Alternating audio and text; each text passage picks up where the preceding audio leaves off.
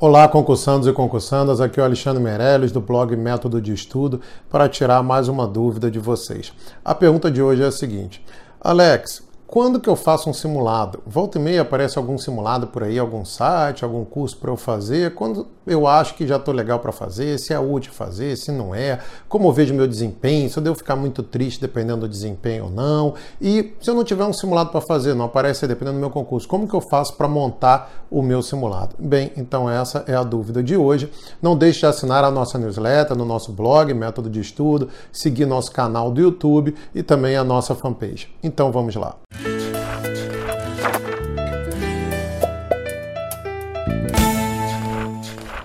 Alexandre, apareceu um simulado em tal lugar para fazer. Eu devo fazer ou não? Outra coisa, se eu fui mal nele, como que eu fico? Não tem simulado para fazer, como que eu faço para montar um? Então, vamos lá, como nosso amigo Jack, vamos por partes aí. Primeiro, apareceu um simulado. Tem algum site aí que fez algum simulado e tal para sua área e você está afim de fazer para ver como é que você está. Você deve fazer esse simulado se você, se você, desculpe, se você já tiver estudado praticamente todas as matérias e estudado as matérias, obviamente, que caem naquele simulado e com certo nível de confiança. Se você ainda está na metade de disciplina, metade administrativo, constitucional, português, vai fazer um simulado para quê? Para ficar desanimado? Não tem a mínima importância isso. Continue estudando e esqueça aquele simulado.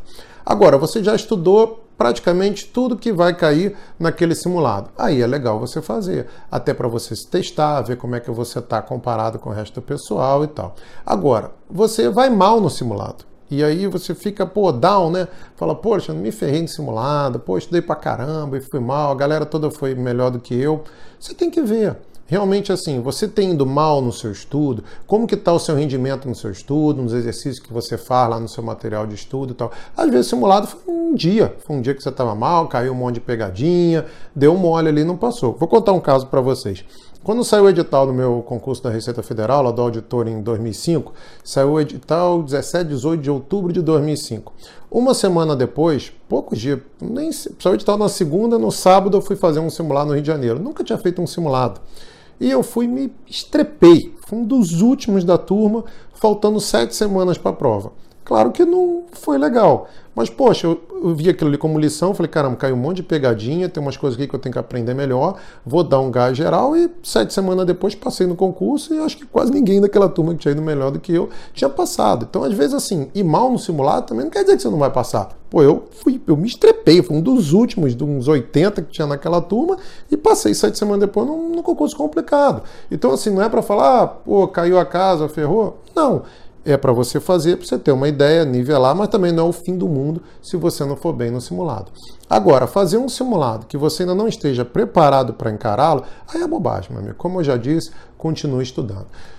Alex, mas não tem simulado para o meu concurso? É legal eu fazer ou não? É legal. Se você já estudou várias disciplinas, Pega aí um sabadão, um domingo, mas não vai perder muito tempo com isso, fazer capinha, pô, essas coisas, desculpe, de, de, menina não. Para com isso, tá? Faz um troço meio tosco. Entre num site de questões, fala, pô, quero 10 questões aleatórias de direito administrativo. 10 questões, sei lá, 10, 15, 25, sei lá, dependendo mais ou menos do, do seu edital aí. De português, de matemática financeira. Vai lá, monta um esqueleto, imprime ali, ó, eu vou fazer essa relação aqui do 1 ao 10. É, de condicional, vou fazer aqui essas questões questões aqui do 15 a 24, sei lá, para ter 10 questões. Faz aquilo ali, agora tem que fazer como se fosse uma prova, entendeu? Anotando o tempo, porque o principal de simulado, colega, é talvez até mais do que o conhecimento em si, testar o conhecimento que está no teu material de estudo, nas tuas aulas, é você pegar tempo de prova. Isso é que é importante. Não adianta nada você é, arrebentar em português em casa, lendo o texto ali três vezes e não ter tempo de ler os textos lá para fazer a sua interpretação de texto no meio da prova. Então, o ideal é você pegar e simular entendeu? Chegar para sua família, você junta ali 60, 80 questões ali do teu lado, não precisa imprimir na ordem, tudo bonitinho, não. Deixa ali na pilha, pega um esqueminha ali, um rascunho e faz, ah, eu vou fazer o exercício tal e tal de condicional, tal e tal de administrativo, tal e tal de português, sei lá o que cair na sua prova, obviamente, e você deixa ali aquele esquema e pega e sai fazendo. Aí você chega para sua família e fala, olha, eu não quero ser incomodado. O, deixa o bife esfriar, não tem problema não. Depois eu vou lá, jogo lá no micro-ondas, dou uma requentada e tal. Eu vou ficar aqui 4 horas, 4 horas e meia, sei lá, 5 horas, eh, simulando o mesmo tempo da sua prova. Eu vou ficar aqui 4 horas e meia trancado. Vou sair só para beber uma água rapidinho, num banheiro lá, esvaziar lá o, o, joelho. Por quê? Porque como se fosse mesmo uma prova. E fica ali, ó. Fica ali no final, vê depois como é que você vai em chute e tal, e manda bala para você simular. Não adianta você pegar um simulado e fazer sem tempo de prova. Isso não é simulado, isso é uma lista de questões.